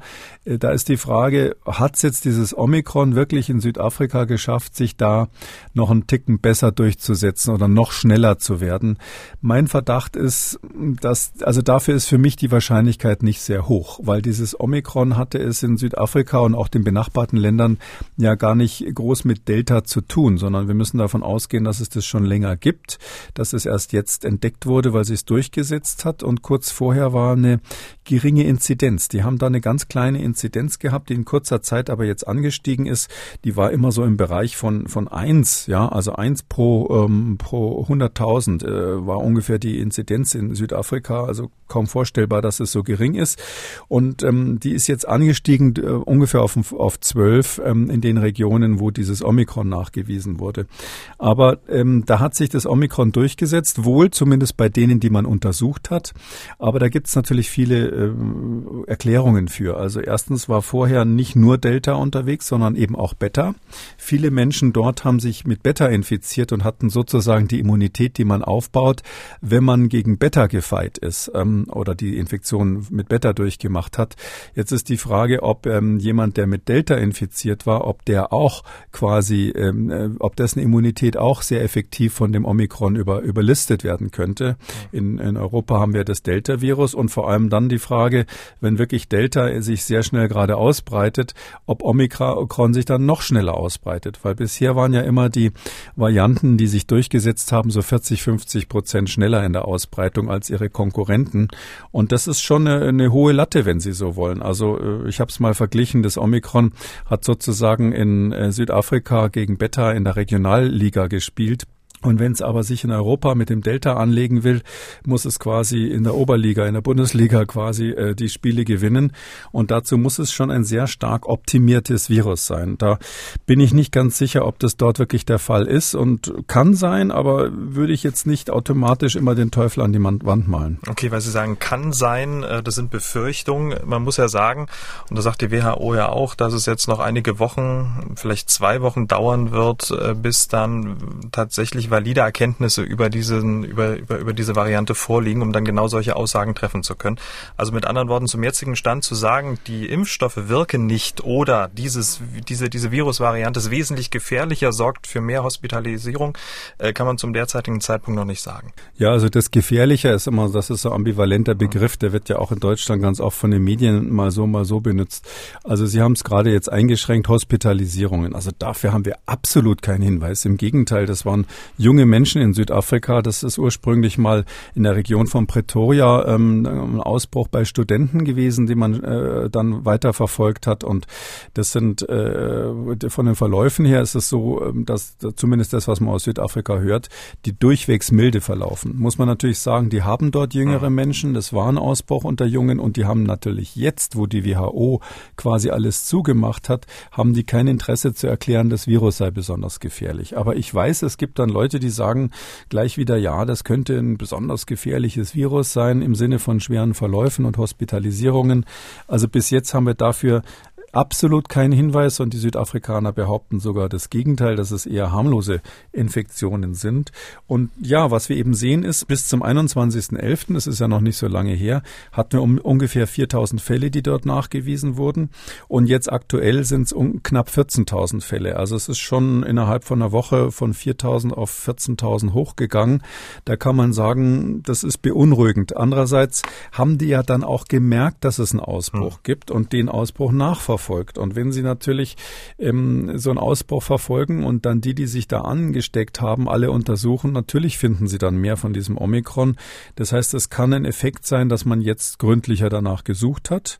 Es ist ja am Anfang eher zufällig festgestellt worden und äh, als man dann gemerkt hat, hoppla, da ist eine neue Variante, hat man das jetzt systematisch untersucht. Ähm, und das andere ist eben, wenn Sie vor dem Hintergrund von sehr wenigen Infektionen plötzlich eine Steigerung haben, dann sieht das immer dramatisch aus, aber insgesamt, ich meine, Inzidenz von zwölf, da träumen wir in Deutschland nur von. Ähm, und das ist in der Region Gauteng, also da, wo Johannesburg ist und Pretoria, wo eben dieser Ausbruch äh, sich gerade breit macht. Weil Sie gerade gesagt haben, möglicherweise so hohe ähm, Infektionsrate mit dieser Variante, weil gründlicher nachgeschaut würde. Es ist ja schon ziemlich verwunderlich, dass erst nach der Klassifizierung dieser Variante, diese jetzt auch plötzlich überall in Deutschland bei Neuinfektionen nachgewiesen wurde. Man schaut also seit vergangener Woche gezielt danach. Kein Wunder, könnte man sagen. Sie haben es ja auch schon angesprochen. Es wird kaum noch sequenziert. Ein ähm, kurzer Auszug aus dem aktuellen Wochenbericht des Robert-Koch-Instituts für die Kalenderwoche 45 ergibt sich aus der Zahl verfügbarer Genomsequenzen und bekannter laborbestätigter Infektionen in Deutschland bisher ein Anteil mittels Gesamtgenomsequenzierung untersuchter SARS-CoV-2 positiver Proben von knapp zwei Prozent insgesamt und 0,6 im Rahmen der Stichprobe. Also wir waren ja mal richtig gut. Wir waren ja mal bei 20 Prozent. Sollte man vielleicht diesen Blick wieder schärfen? Äh, die Frage ist letztlich, was wollen wir damit? Ähm, jetzt, äh, wenn Sie von einem Hund gebissen werden, ist Ihnen das doch egal, ob der Hasse oder Hugo geheißen hat, ja, sondern dass die Frage ist, hat Sie der Hund gebissen oder nicht? Und diese, dass natürlich wir Akademiker diese Viren oder wir Virologen diese Viren immer alle irgendwie benennen und dann sagen, ja, da ist die Infektiosität um 10 Prozent hochgegangen oder um 40 Prozent. Da habe ich ja schon ein bisschen davor gewarnt, als dieses Delta gekommen ist. Das Delta ist infektiöser. Und wenn, falls jetzt Omikron in, in infektiöser sein sollte, hätte das eigentlich ähm, für uns keine Auswirkungen, ja, sondern wir müssten die gleichen Maßnahmen treffen, bis es dann bei uns wirklich, äh, sage ich mal, zu einem nennenswerten Effekt käme, würde es eine Weile dauern, so dass ähm, natürlich ist das wichtig zu gucken, ist es schon im Land, wie weit ist es im Land. Das ist vor allem in dem Zusammenhang wichtig, ähm, hat es einen Sinn, ähm, Einreisebeschränkungen zu machen, weil wenn das bei uns sehr häufig wäre, ähm, dann wüssten wir wir das gar nicht, ja, aufgrund unserer ähm, Nachweisverfahren hier. Würden wir das gar nicht zufällig feststellen, weil dieses eine Verfahren, diese eine PCR, die da in Südafrika verwendet wurde, ähm, die das zufällig dann festgestellt hat, die, äh, die ist hier nicht üblich in Deutschland. Das heißt, wir müssten wirklich durch Sequenzierung mal gucken, ob es da ist. Kann ich ja vielleicht kurz erklären. Das war ja dieses wenn Sie sich erinnern, diese Alpha-Variante in England, die ist ja mal festgestellt worden dadurch, dass wenn man PCR macht und das S-Gen sucht, ähm, dass man dann ähm, das S nicht mehr findet, aber andere Marker dieses Virus. Und ähm, das nannte man S-Dropout und hat gesagt, Mensch, was ist denn da los? Und dann hat man sequenziert und die Alpha-Variante entdeckt. Ähm, und diese S-Gen-Untersuchung, das ist ein bestimmter ähm, Hersteller, der das hat im Panel, ähm, ähm, der, der, der wird in Deutschland kaum verwendet. Und in Südafrika eben schon und zumindest von einem Institut dort. Und die haben eben dann ähm, genau den gleichen Effekt gesehen. Die hatten so ein S-Dropout und haben dann die neue Variante gefunden. In Deutschland hätten wir das gar nicht festgestellt in dieser Weise. Ähm, und jetzt ist die Frage, brauchen wir mehr Sequenzierungen? Ja, in der jetzigen Situation schon wieder. Aber wir sind, glaube ich, kein Land, wo bei uns die Gefahr besonders groß ist, dass jetzt bei uns speziell neue Varianten entstehen. Das ist ja auch nochmal interessant, die Frage, wo das in Südafrika überhaupt hergekommen ist, also im südlichen Afrika. Ähm, es gibt letztlich zwei zwei Spekulationen. Die eine ist so die offizielle Theorie, die man auch überall liest. Äh, ja, da sind ja viele immunsupprimierte Menschen im, in, in Süd, im südlichen Afrika und zwar ähm, deshalb, weil dort viel HIV unterwegs ist, das ähm, Virus, was unter anderem AIDS erzeugt. Ähm, äh, das ist dort weit verbreitet und ähm, da gibt es auch viele, die therapiert werden und die dann dadurch in einem immunsupprimierten Stadium, Status sind. Das heißt also, wenn die infiziert werden, kann das Virus sich in einem Menschen ähm, innerhalb weniger Wochen dann sehr weit entwickeln, immer neue Varianten entwickeln und, und, und, unter Umständen auch so eine Variante, die so viele Mutationen hat. Insgesamt hat dieses Omikron ja etwa 50 Mutationen, wenn man die anderen alle mitnimmt, äh, die nicht im S-Gen sind. Ähm, und da ist also die gängige Theorie, dass das in einem Patienten entstanden ist, der zum Beispiel immunsupprimiert gewesen sein könnte, zum Beispiel, weil es dort viele HIV-Infizierte gibt. Ähm, das ist die eine Variante. Da wäre das Virus in kürzester Zeit entstanden, wenn Sie so wollen, im Hochhaus mit dem Lift hochgefahren. Und die andere Variante ist die, äh, die ich persönlich so äh, immer noch mit in die Waagschale werfen will. Ähm, das ist, dass das Virus vielleicht ganz simpel äh, bei der, bei der Entwicklung, bei dieser Anhäufung dieser Mutationen äh, quasi die Treppe raufgegangen ist. Und da ist es ja so, alle 14 Tage haben sie eine Mutation im Durchschnitt. Das ist so der Schnitt quasi, der da gemessen wurde für diese Viren. Und ähm, das kann sein, dass sich das ganz langsam entwickelt hat. Ähm, und zwar, äh, dass man das einfach nicht gemerkt hat. Das in Afrika muss gar nicht in Südafrika gewesen sein. Irgendwo in einem anderen Land, wahrscheinlich dann südlich der Sahara, hat sich einfach nach und nach dieses Virus ähm, die Eigenschaften zugelegt, die so ein Coronavirus, so ein SARS-CoV-2 eben braucht, um halbwegs schnell zu infizieren und halbwegs die, die bereits Infizierten immunologisch zu überlisten, dass man dann Zweit- und Drittinfektionen machen kann. Und das wäre ja dann ähm, eine gute Nachricht, weil das wäre sozusagen der klassische klassisches Beispiel einer ähm, einer evolutionären Konvergenz oder Koevolution, also konvergente Evolution, dass in verschiedenen Bereichen der Erde in dem Fall verschiedene Virusstämme die gleichen Eigenschaften erwerben, ähm, nämlich die genannten Immunsystem überlisten und schneller infektiös sein, aber auf unterschiedlichem Weg. Das haben wir in der Evolution auch sonst in der Biologie oft. Berühmt sind da die Darwin-Finken, äh, die ja ähm, auf irgendwelchen Inseln genau die gleichen Schnäbel haben wie die europäischen Finken, weil bei dem Problem, eine Nuss zu knacken, eben eine bestimmte Schnabelform hilft, obwohl die ähm, genetisch auf ganz unterschiedlichem Wege das gleiche, der gleiche Phänotyp, also das gleiche Ergebnis erzeugt wird. Was würde das für das Virus bedeuten? Da hat vielleicht dieses Omikron die gleichen Eigenschaften ähm, sich zugelegt, aber dabei andere genetische Schalter bedient, quasi einzel, äh, sich anders entwickelt, so dass man Ihre Frage vorhin, wie, äh, was ist da eigentlich der Prototyp, äh, wie, wenn man 32 Mutationen zählt, ist da ganz wichtig. Ähm, da kann man vielleicht gar nicht davon ausgehen, dass, dass das Mutationen von dem ursprünglichen Typ sind, sondern das hat einfach das gleiche Problem anders gelöst. Und es könnte sein, das ist ja natürlich absichtlich meine optimistische Sichtweise, es könnte sein, dass wir jetzt feststellen in den nächsten zwei Wochen, dass es nicht wesentlich infektiöser ist, vielleicht ein bisschen, aber nicht wesentlicher als Delta und sich deshalb nicht so schnell durchsetzen kann.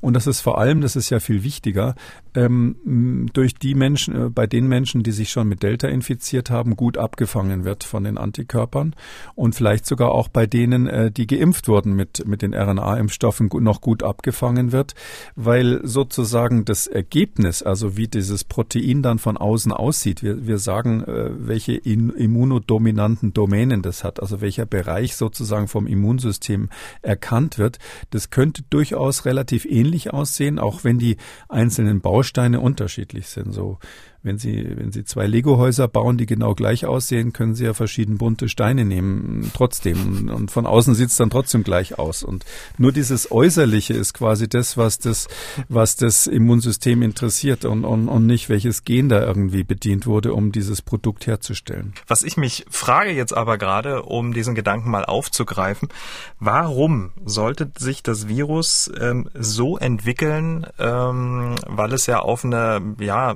ungeimpfte geimpfte Population trifft. Also es muss sich ja gar nicht so viel Mühe geben. Also wenn es diese Entwicklung jetzt hier bei uns gemacht hätte, hätte ich das verstanden. Wir sind ja alle größtenteils geimpft und oder genesen. Ähm, aber warum dort? Dort sind ja die meisten nicht geimpft und viele haben sich auch noch nicht infiziert. Also warum stellt sich das Virus da so auf den Kopf? Ähm, gleiche Thema wie in Indien mit der Delta-Variante, die ja wahrscheinlich aus Indien kam, aber mhm. äh, das haben wir schon ein paar Mal gesagt, das äh, muss nicht sein, aber es ist natürlich nicht unwahrscheinlich. Ähm, einfach weil so viele Menschen dort infiziert waren. Also in Südafrika ist jetzt angeblich, sagen die selber, die Impfquote bei 25 Prozent. Das ist absoluter Rekord auf dem afrikanischen Kontinent, sonst äh, kontinentweit liegt die Impfquote bei 6 Prozent im Moment, also ist desaströs, unter anderem, weil äh, die RNA-Impfstoffhersteller dorthin nicht geliefert haben, weil äh, wir hier alle unsere Booster-Injektionen äh, haben wollen, auch, auch für jüngere Menschen. Das ist natürlich für die ein Riesengeschäft und stattdessen wird weniger nach Afrika verkauft. Man muss ähm, der Ehrenrettung halber sagen, dass dann Moderna zumindest gerade aktuell behauptet hat, ähm, dass also größere Mengen von äh, Impfstoff bereit wären, um, um das an die weniger entwickelten Länder ähm, zu verschicken, aber nicht abgerufen würden wegen Zollproblemen und wegen Kühlungsproblemen und anderer logistischer Probleme in diesen Ländern. Da gibt es also auch eine andere, äh, sage ich mal, Anekdote dazu, aber ich glaube, äh, sicherlich ist da was dran, dass äh, wir, indem wir also die Märkte leer kaufen, also die reichen Länder dafür sorgen, dass dort nicht so viel geimpft wird. Und da reicht es also völlig aus, dass viele Menschen sich natürlich infiziert haben. Natürlich soll jetzt nicht beschönigend sein, ja, sondern sich infiziert haben. Da sind natürlich auch einige gestorben.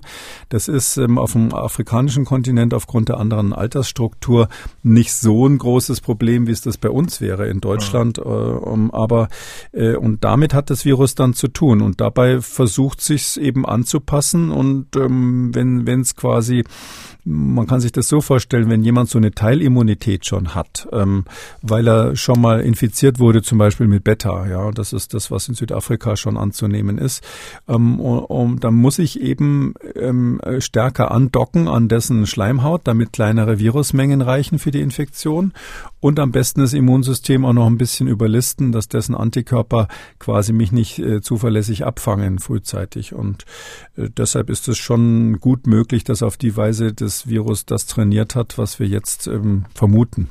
Verstehe. Also wenn der reiche Westen mehr gespendet hätte und die Impfquote da höher gewesen wäre, müssten wir jetzt nicht über Omikron reden. Nee, so weit würde ich nicht gehen. Also ähm, ja, sicher, wenn das alles unter Kontrolle wäre, aber wenn, die gesundheitlichen Verhältnisse so ähnlich wie bei uns wären, ja, dann, dann wäre das vielleicht weniger wahrscheinlich, dass solche Varianten entstehen. Aber mh, mm, es ist völlig unklar, wie das, wie das genau passiert. Die einen sagen natürlich, jeder versucht dann so seine Story draus zu machen.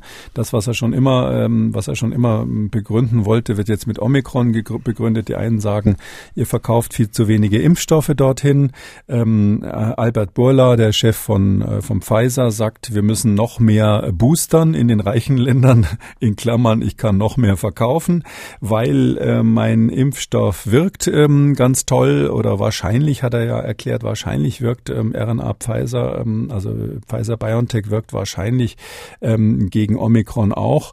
Ähm, dagegen hat interessanterweise ähm, ähm, der Chef von äh, Moderna, der Stefan Bancel, der hat gesagt, ähm, er hat Hinweise darauf, dass ähm, die Wirkung stark beeinträchtigt ist von den RNA-Impfstoffen bei Omikron.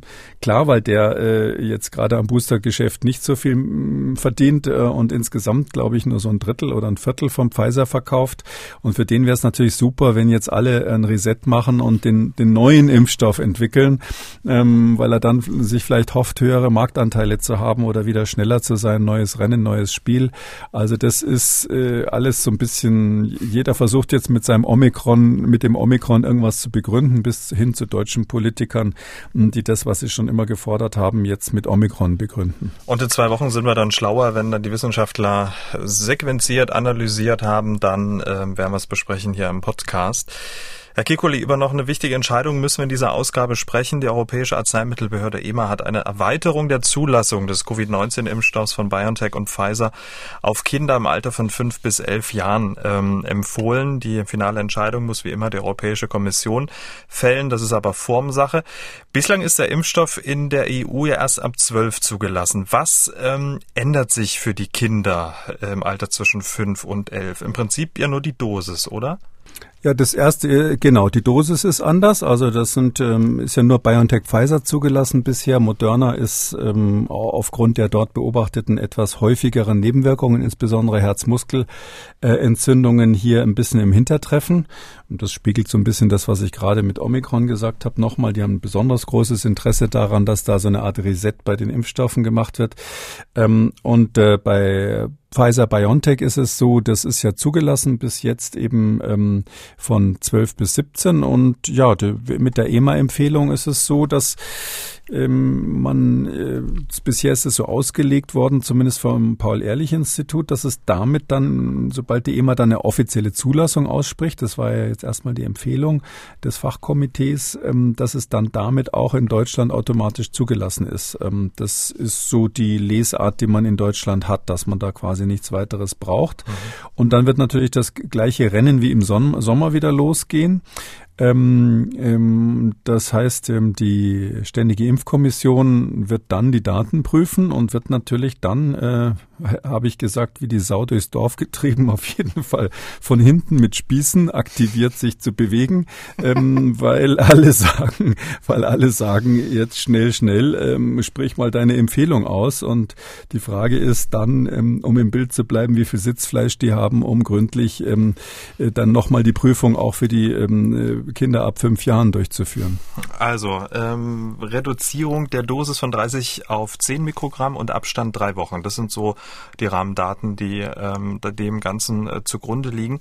Marco Cavalieri, er leitet die Impfstoffstrategie der Europäischen Arzneimittelagentur, hat ähm, bei dieser Empfehlung gesagt, auch die Kinder können von gesundheitlichen Langzeitfolgen nach einer Erkrankung an Covid-19 betroffen sein.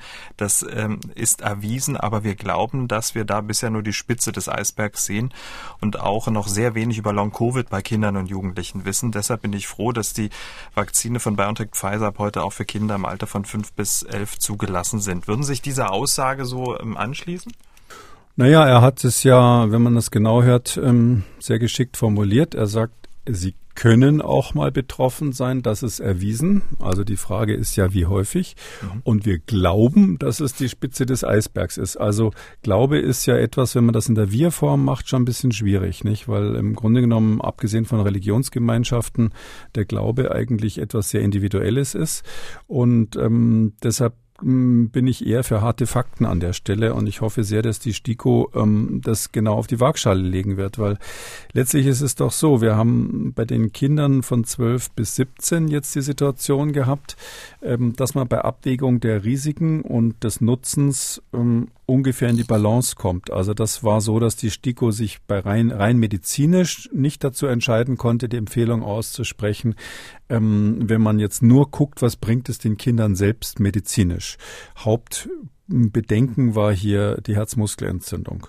Da hat die STIKO ja noch den wirklich handwerklichen Fehler gemacht, äh, dass sie Moderna und äh, BioNTech in eine, eine Waagschale geworfen hat oder zusammengeworfen hat, ohne zu differenzieren. Und das, äh, sage ich mal, ist ein bisschen Schnee von gestern, aber trotzdem natürlich äh, so ein Fakt, was noch ein bisschen nachhängt. Ähm, gut, jetzt sprechen wir nur noch über BioNTech und müssen bei BioNTech jetzt prüfen, wie ist es bei den noch jüngeren Kindern. Ähm, und da ist es natürlich so, mal so grundsätzlich, die schweren Erkrankungen sind ähm, noch seltener. Ähm, und ob es Langzeitfolgen gibt, ist noch unklarer. Also es gibt einfach überhaupt keine Daten bei Kindern, die zum Beispiel Long-Covid klar belegen würden. Äh, und dieses ähm, Multiinflammationssyndrom bei Kindern, was eine extrem seltene Nebenwirkung ist, ist erstens so selten, dass das definitiv kein Grund wäre zu impfen. Und zweitens ähm, äh, wissen wir nicht einmal, ob die Impfung die Kinder davor schützt, weil die Kinder können sich ja trotzdem noch infizieren und ob sie dann dieses MIS-C bekommen, also dieses, dieses in, ganz seltene Infektionssyndrom oder dieses Inflammationssyndrom, diese Entzündung quasi nach, nach der Covid-Infektion, das ist, ist völlig unklar. Wird man auch so schnell nicht raus rauskriegen, weil da müsste man wirklich Unmengen von Kindern mit diesem, mit dieser sehr seltenen Erkrankung äh, haben, um das auszuwerten. Das heißt also, das ist schwieriger dann zu sagen, welchen Nutzen hat es und dann wird eben die Frage sein, wie hoch sind die, ist die Rate der Nebenwirkungen. Bisher haben wir gesehen, je jünger, desto häufiger war ähm, quasi die, ähm, die Rate der Herzmuskelentzündungen. Ähm, ob das jetzt sich fortsetzt in die Altersgruppe von fünf bis elf, ist noch unklar. Das kann sein, dass es ein Häufigkeitsmaximum bei 12 bis 16 gibt. Es kann aber auch sein, dass es dann bei Jüngeren noch häufiger ist. Und darauf ist die EMA ja überhaupt nicht eingegangen. Die EMA hat einfach nur ähm, die Daten zur Wirksamkeit ausgewertet und festgestellt, dass dieser Impfstoff äh, wirksam ist mit dieser Dosisreduktion bei den jüngeren Kindern. Ich frage Sie jetzt einfach mal, würden Sie diesen Impfstoff für 5- bis 11-Jährige empfehlen? Ich würde mir sehr gründlich die Daten ansehen. Ähm, zum jetzigen Zeitpunkt, ähm, bei den Daten, die es bis jetzt gibt, würde mir fehlen die Seite, die mir sagt, wie häufig wirklich die Nebenwirkungen sind in der Altersgruppe. Äh, das werden wir in den nächsten Wochen und Monaten natürlich haben, das Datenmaterial, weil ja in anderen Ländern schon geimpft wird. Da machen in gewisser Weise die anderen für uns, äh, ich möchte jetzt nicht sagen die Versuchskaninchen, aber sozusagen den Vor Vorreiter an der Stelle.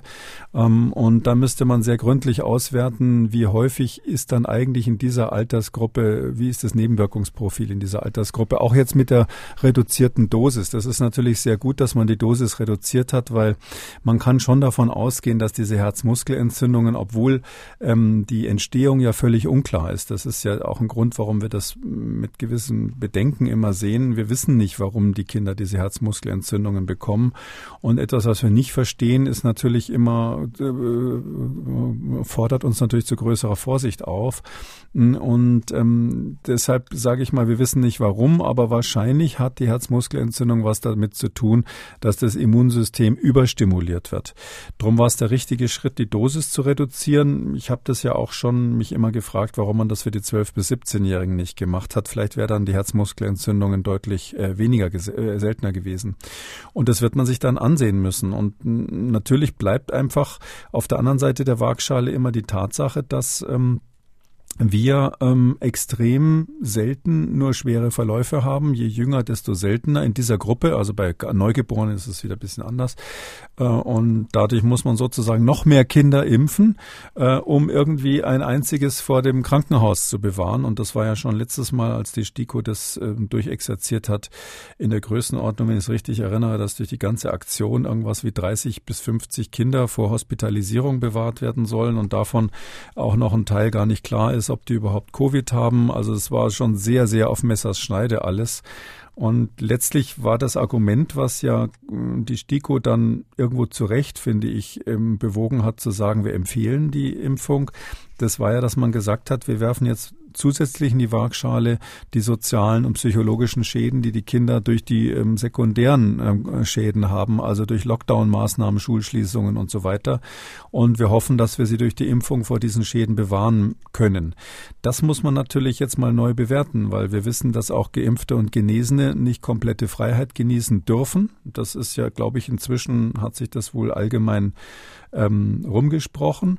Und ähm, wir wissen auch, dass wir jetzt in einer Welle sind, die nach dem, was ja nicht nur ich sage, sondern viele andere Epidemiologen sagen, dann im nächsten Frühjahr zu Ende sein wird und dann auch, wenn man so hoffen darf, die letzte schwere epidemische Welle war, die zu solchen Gegenmaßnahmen zwingt. Dann ist die Frage, wenn man jetzt die Impfung empfiehlt, wann greift es dann? Bis wann sind die Kinder geimpft? Äh, mit dem ganzen Verzug, der da einzurechnen ist, ähm, würde ich mal sagen, das würde dann vielleicht erst in die, äh, äh, in die endemische Phase kommen. Das heißt also in eine Phase, wo wir sowieso keine staatlichen drastischen Gegenmaßnahmen mehr brauchen. Und dann ist wirklich die Frage, in welche Richtung geht denn dann die Waagschale, wenn man diese psychologischen und sozialen Nebenwirkungen eben nicht mehr mit berücksichtigen muss. Das heißt, es ist eine komplexe Entscheidung, ist jetzt noch viel schwieriger geworden bei den jüngeren Kindern und bezüglich der Perspektive, dass wir im nächsten Jahr eigentlich damit rechnen können, dass wir so ganz strikte Gegenmaßnahmen nicht mehr brauchen. Ich warne sehr davor, jetzt äh, so diesen äh, ganz billigen Reflex zu machen und zu sagen, ja, aber da gibt's ja noch Omikron und für alle Fälle müssen wir jetzt. Äh, ich bin sehr dafür, dass man solche Dinge dann sehr differenziert sich anschaut, weil es geht ja wirklich um Menschen, die noch ein sehr langes Leben vor sich haben und da hat man eine hohe Verantwortung, ähm, wenn man die gegen eine Krankheit impft, die bei ihnen selber eigentlich in der Regel harmlos verläuft. Und das ist äh, mal eine Situation, wo eben Schnelligkeit nicht das oberste Mittel in der Pandemie ist. Warten wir es mal ab und werden es dann besprechen hier im Podcast. Damit kommen wir zu den Fragen unserer Hörerinnen und Hörer. Frau Fika hat gemailt. Sie schreibt, äh, muss ich nach einer Boosterimpfung 14 Tage warten, bis ich wieder Impfschutz habe? Zur Erläuterung, die Chefin meiner Ergotherapie behauptet das. Sie ist der Meinung, dass ich erst nach 14 Tagen Impfschutz habe. Sie selbst ist nicht geimpft, nun darf ich 14 Tage nicht in die Praxis. Viele Grüße. Ja, also ähm, das ist bei der Boosterimpfung ein bisschen anders. Also wir, wir sagen rein schematisch sagen wir, der Impfschutz besteht 14 Tage nach der zweiten Impfung. Sofern man nicht Johnson Johnson hatte, dann gilt's ähm, juristisch schon 14 Tage nach der einzigen und ersten Impfung, was aber äh, ganz klar ist inzwischen, dass das die eine Impfung nicht ausreicht. Ähm, das ist bei der Boosterung anders. Bei der Boosterung kann man sich das so vorstellen, dass das Immunsystem, dadurch, dass es insbesondere so Gedächtniszellen schon gebildet hat, die sich gemerkt haben, wie das Virus aussieht, äh, sobald man boostert, geht also schlagartig innerhalb von, sage ich mal, 24 Stunden, äh, kann man eine ganz massive Reaktion äh, im Immunsystem beobachten. Und da würde ich jetzt mal sagen, wenn man zwei Tage abwartet, reicht das vollkommen und dann ist die Boosterung, wenn man so will, wirksam. Ähm, es gibt aber meines Erachtens Erachtens auch noch gar keine gesetzliche Regelung in Deutschland, die sagt, dass die Boosterung verpflichtend wäre, ähm, damit man einen Immunschutz hat. Das wird zwar diskutiert, aber es ist äh, zum Glück noch nicht äh, im Gesetz. Ich halte es auch jetzt als grundsätzliche Verpflichtung nicht für sinnvoll bisher. Wäre anders, wenn wir, wenn wir mal eine, eine Boosterung hätten, die gegen Delta speziell geht oder welche Variante auch immer im nächsten Herbst dann dominant sein wird. Ähm, deshalb kurz gesagt, also das kann man nicht eins zu eins übertragen. Die 14 Tage gelten auch bisher nur auf dem Papier. Könnte man jetzt lange drüber reden, warum das mehr so ein Mittelwert ist ähm, für den Abstand zur zweiten Impfung, aber nicht zur Boosterung. So, weil ich am Anfang ja Mails von unseren Hörern und Hörern mit Lobhudelei ähm, vorgelesen habe, kommt jetzt eine kritische Stimme von dieser Dame, die angerufen hat und stellvertretend äh, für viele Hörerinnen und Hörer dieses Podcasts steht, die genau dieselbe Frage hat. Bin bestimmt nicht die Einzige, die sich die ganze Zeit fragt, warum Sie fordern. Äh, regelmäßig, immer wieder hört man von Ihnen, Pflegekräfte sollten sich impfen lassen. Obwohl Sie selbst zugeben, dass der Fremdschutz ja mit der Impfung gar nicht ähm, wirklich relevant ist. Ganz im Gegenteil, auch weil Sie ja eben G2 äh, ablehnen, weil Geimpfte ja durchaus ansteckend sein können. Also Sie widersprechen sich da selbst und das kann nicht in Ihrem Sinne sein, Herr Kekule. Sie, Sie formulieren, Sie reden die ganze Zeit so vernünftig und so nachvollziehbar, aber das passt nicht. So, Jetzt aber. Tja, wenn man, wenn man immer versucht, alles vernünftig zu begründen, dann hat man Feinde auf beiden Seiten. Das ist so, dass äh, gibt ja immer Leute, die sind, da sind die Impfkritiker-Fans und dann gibt's welche, da sind die, äh, sage ich mal, äh, Leute, die große Angst haben und immer impfen wollen, Fans. Und ähm, der Mittelweg ist, ist natürlich der, wo man viel Kritik kriegt. Ja, ich habe das tatsächlich genau die gleiche Frage schon mal beantwortet. Das müssten wir nachschauen, wann das im Podcast war, aber ich mache es gerne nochmal. Ähm, das ist die grundsätzliche Frage, ähm, bin ich äh, bei den, äh, bin ich im Bereich ähm, Pflegeheime, darum geht's ja letztlich, Pflege- und Altenheime, bin ich da ähm, in der Situation, dass ich alle erstmal grundsätzlich geimpft habe und dadurch einen Basisschutz habe, der nicht 100 Prozent ist, ganz klar. Oder bin ich in dem Bereich, wo ich grundsätzlich die Impfung nicht vorgeschrieben habe und dadurch mich im, bei jedem Einzelnen kümmern muss, ob der zum Beispiel an dem Tag einen Schnelltest oder ähnliches gemacht hat. Das heißt also, es geht mehr um das Praktikabilitätsargument. Ähm, ist es sicherer, alle erstmal geimpft zu haben und dann Einzelfälle, wo es zum Beispiel, wo jemand die Impfung verweigert hat ähm, oder wo es nicht möglich ist, die dann nachzukontrollieren oder ist das Umgekehrte, dass ich praktisch jeden Einzelnen kontrollieren muss, indem ich ähm, tägliche Tests mache?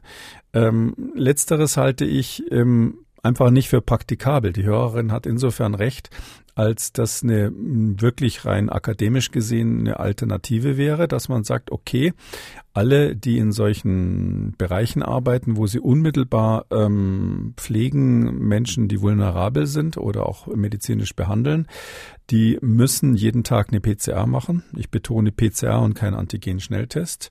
Und die müssen durchgehend eine festschließende FFP-Maske äh, tragen. Und was festschließend ist, kann ich nur sagen, äh, im Infektionsbereich weiß man das. Leute, die auf der Intensivstation arbeiten, die machen das zum Selbstschutz, dass sie die Maske so aufsetzen, dass sie wirklich dicht ist. Aber schauen Sie mal so rum, wie die FFP-Masken so getragen werden. Und auch dieses billige Zeug, was da viel unterwegs ist, wäre da nicht geeignet.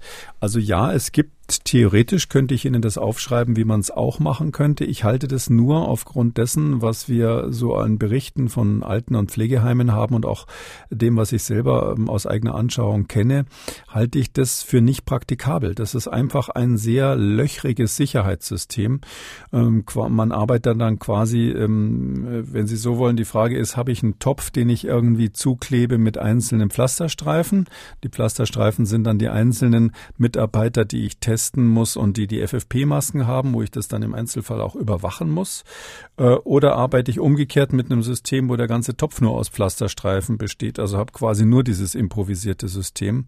Das nochmal vor dem Hintergrund und das war für mich auch mit ausschlaggebend, dass es ja jetzt viele Berichte gibt, wo selbst die Heimleitungen ähm, dann ähm, zu den Impfkritikern gehören und die, die Leute, die Impfkritiker sind, sind eben häufig dann auch identisch mit denen, die ähm, die nicht pharmakologischen Interventionen nicht ganz so eng sehen. Und wer soll das dann überwachen? Sollen sie in jedes Heim dann täglich das Gesundheitsamt schicken? Darum sage ich, die Basissicherheit ist auf jeden Fall höher, wenn alle einmal geimpft sind und das verpflichtend ist. Und ich habe, glaube ich, auch sehr ausführlich äh, begründet, warum ich finde, dass man das diesem Berufsstand auch zumuten kann. Das ist eine andere Situation, ähm, als wenn Sie das für die Allgemeinbevölkerung machen. Ähm, daher finde ich nicht, dass da ein Widerspruch ist, sondern das ist für mich die Konsequenz dessen, was epidemiologisch geboten ist. Und wer sich ausführlich äh, über die Beantwortung dieser Fragen äh, informieren möchte, der hört in Ausgabe 239 rein. Da haben wir diese Frage nochmal beantwortet und zwar in aller Ausführlichkeit. Damit sind wir am Ende von Ausgabe 250. Vielen Dank, Herr Kikole. Wir hören uns dann am Donnerstag wieder. Bis dahin. Gerne, bis dahin. Sie haben auch eine Frage, wollen was wissen, dann schreiben Sie uns an mdraktuell-podcast.mdr.de oder Sie rufen uns an, das kostet nichts, 0800 322 00. Kekulis Corona-Kompass als ausführlicher Podcast unter Audio und Radio auf mdr.de, in der ARD-Audiothek bei YouTube und überall, wo es Podcasts gibt. An dieser Stelle eine Podcast-Empfehlung. Hören Sie doch mal in den Rechthaber rein, der Podcast für Ihre juristischen Alltagsfragen. MDR aktuell. Kekules Corona-Kompass.